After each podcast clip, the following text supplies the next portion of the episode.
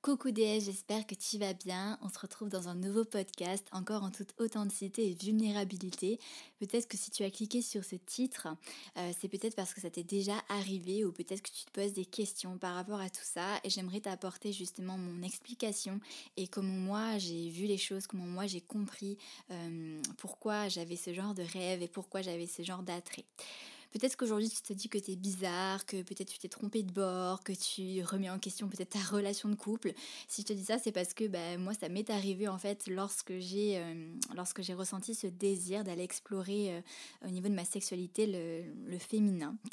Euh, j'ai longtemps couché avec des femmes dans mes rêves. j'ai toujours plus ou moins été attirée par, par cette sexualité féminine. Et si mon témoignage peut te permettre justement de te rassurer par rapport à tout ça ou de t'apporter un éclairage une explication, alors ce sera euh, tout gagné pour moi. Donc pour te raconter un peu mon expérience, euh, j'ai fait euh, ces derniers temps beaucoup de rêves justement où je couchais avec des femmes.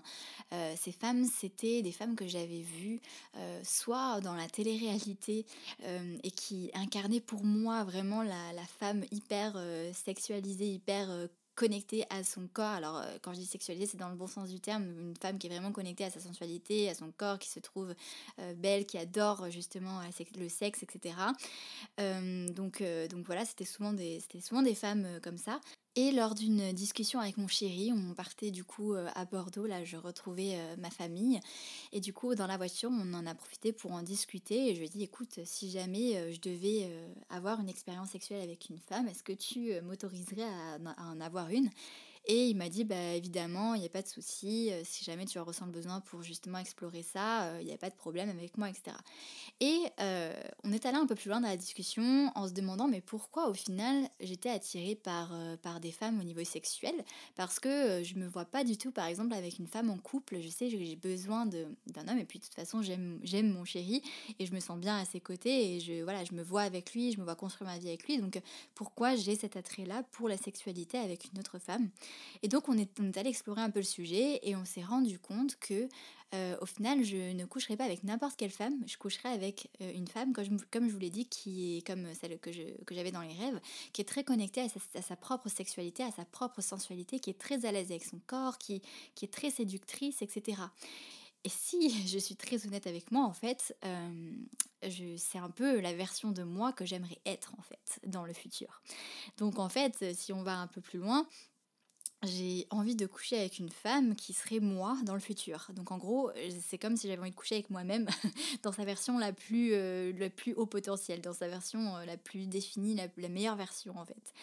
Et en fait, euh, si on part de l'idée que voilà, l'être humain a toujours envie d'avoir, enfin cherche toujours à avoir ce qu'il n'a pas, eh bien en effet en ce moment c'est ce qui me manque et ce que j'essaie de chercher de trouver en fait c'est cette sexualité, cette, cette ce, côté euh, sensualité, euh, d'être très très à l'aise avec son corps, très à l'aise avec sa sexualité, etc., très connecté à sa sexualité.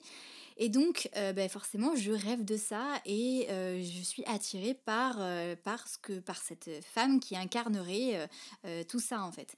Il y a une deuxième chose aussi, c'est que je pense que euh, tout ce que j'ai connu dans le passé de la sexualité, que ce soit au travers des expériences pornographiques, euh, des films pornographiques, ou alors euh, dans moi ce que j'ai eu comme type, comme, comme langage érotique dans mes partenaires, etc., c'était plutôt un langage qui était primal, qui est le langage un petit peu des, des, sites pornographiques, même si aujourd'hui ça évolue bien, donc on peut trouver un peu plus d'ouverture à ce sujet-là, mais voilà, c'était à, à mon époque, à moi, là, quand j'étais plus jeune, c'était vraiment celui qui prédominait.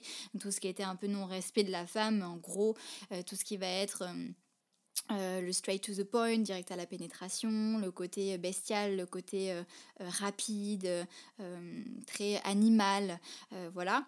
Et, et, du coup, comme moi j'étais quelqu'un qui, enfin je suis quelqu'un qui a un langage érotique plutôt sensuel et énergétique, euh, du coup, j'ai manqué, je pense, de cette sensualité que du coup j'ai recherché euh, chez la femme, que je voyais dans la femme, parce que la femme forcément va être beaucoup plus sensuelle euh, et l'homme va être beaucoup plus primal, entre guillemets.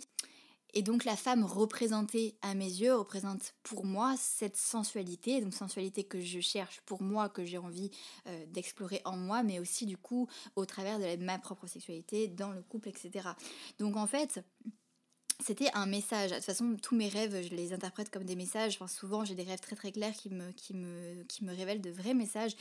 Et en fait, cet attrait, ce désir-là, avant de se poser des questions en se disant est-ce que je suis, je me suis pas trompée de bord, est-ce que si, est-ce que ça, je pense que c'est intéressant d'aller creuser un petit peu le pourquoi.